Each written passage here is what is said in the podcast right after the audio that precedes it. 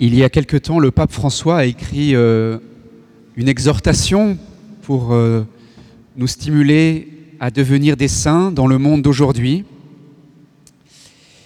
Et il, commence ainsi son propos.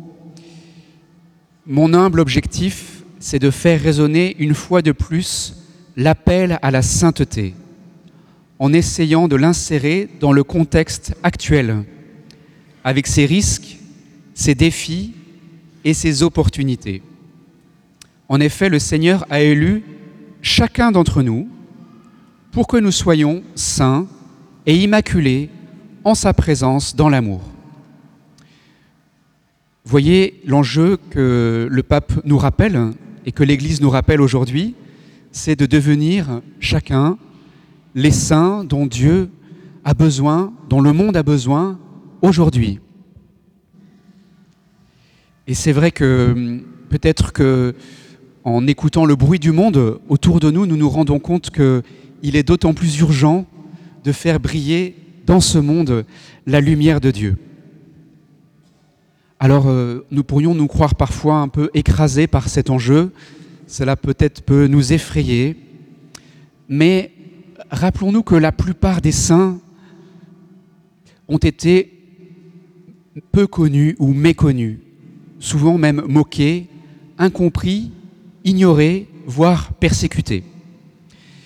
En tout cas, ils l'ont tous été à un moment ou à un autre, ou à un autre de leur vie. Si nous pensons à Sainte Bernadette à Lourdes, qui a eu à affronter euh, les questionnements euh, de, de, ses interrogateurs ou les moqueries de ses sœurs. Thérèse de Lisieux, qui a été inconnue aussi pendant toute la durée de, sa vie euh, terrestre, ou bien Jeanne d'Arc, qui a terminé sur le bûcher. Voyez que, en leur temps, en tout cas, elles ont été ignorées, voire persécutées. Donc, s'il vous semble que que vous subissez, que vous vivez plutôt dans la contradiction, l'incompréhension, la difficulté, c'est plutôt encourageant. Vous êtes plutôt sur la bonne voie. Je sais que pour beaucoup d'entre nous, ces jours-ci aussi, nous, pensons à ceux qui nous ont quittés, ceux qui sont entrés déjà dans l'éternité, qui sont de l'autre côté, dans l'au-delà.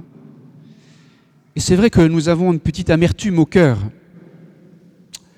nous nous disons, mais pourquoi Dieu nous sépare de ceux que nous avons aimés?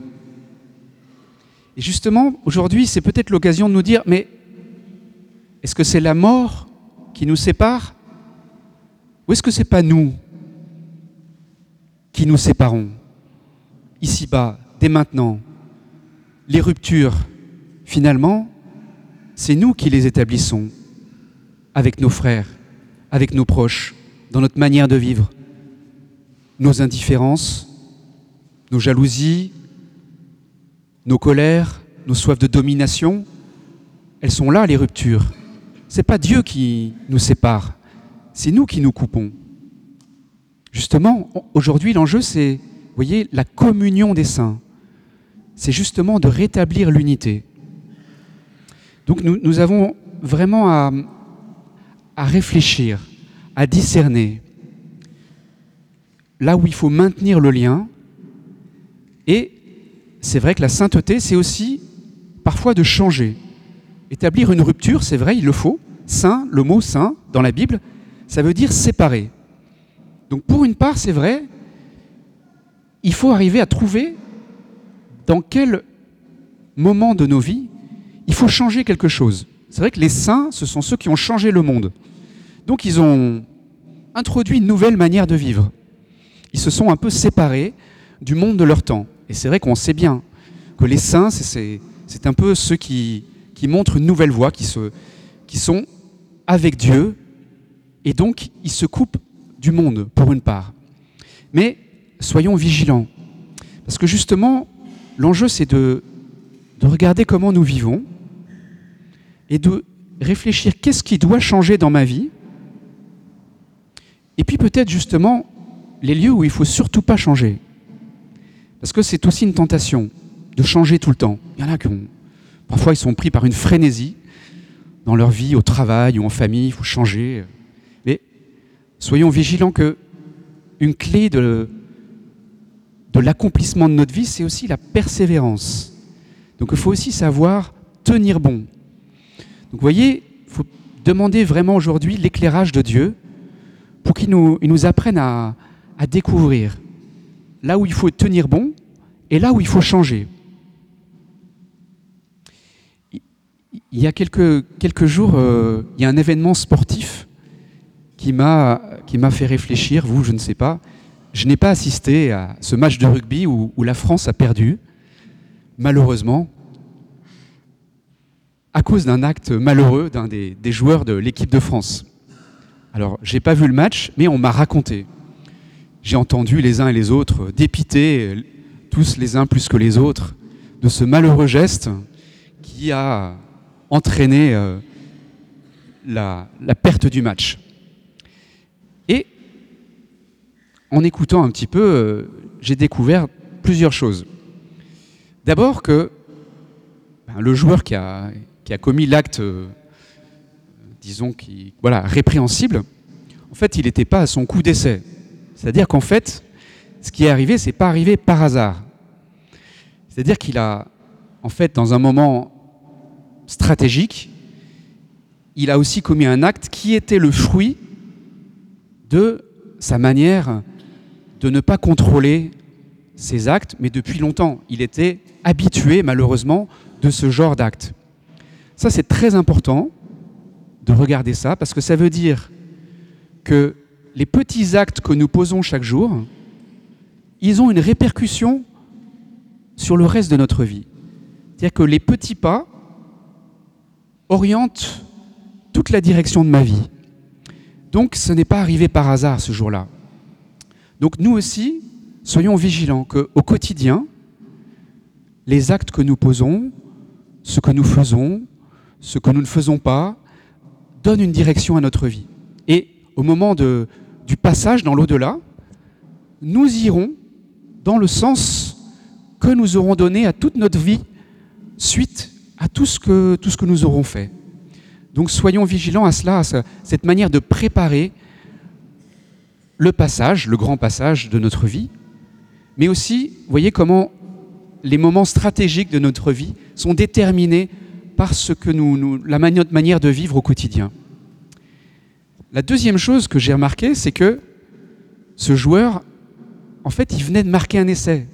Donc c'est un peu euh, malheureux, parce que justement, il venait de, voilà, de, marquer un point pour son équipe. Et juste après, patatrac, il commet un acte euh, voilà, irréparable. Donc euh, soyons vigilants peut-être aussi des, moments où il nous semble que tout, nous réussit, parce que peut-être qu'il s'est laissé entraîner par euh, cette, puissance, cette, force qu'il avait en lui suite avoir, au point qu'il avait marqué, à l'essai qu'il avait marqué. Il s'est peut-être d'autant plus laissé entraîner à ce manque de contrôle de lui-même. C'est vrai qu'un un match de sport de haut niveau, ça demande beaucoup de, euh, maîtrise de soi. Maîtrise de soi. Et la sainteté, vous voyez, c'est aussi comme une partie, une partie de sport, une partie de football, une partie de rugby. J'espère que nous ne sommes pas que des spectateurs, que nous ne restons pas sur le banc de touche pendant que la partie se joue, puisque, vous savez, il y a un coup de sifflet final, et il serait dommage d'avoir euh, juste attendu, regardé le match. Donc j'espère que nous, avons envie de, jouer la partie. Parce que chacun de nous, nous avons un rôle à jouer. Comme dans une équipe, vous savez bien qu'ils ont tous leur place. Et nous aussi, nous, avons notre place. Oui, nous sommes dans un édifice qui est éblouissant de beauté.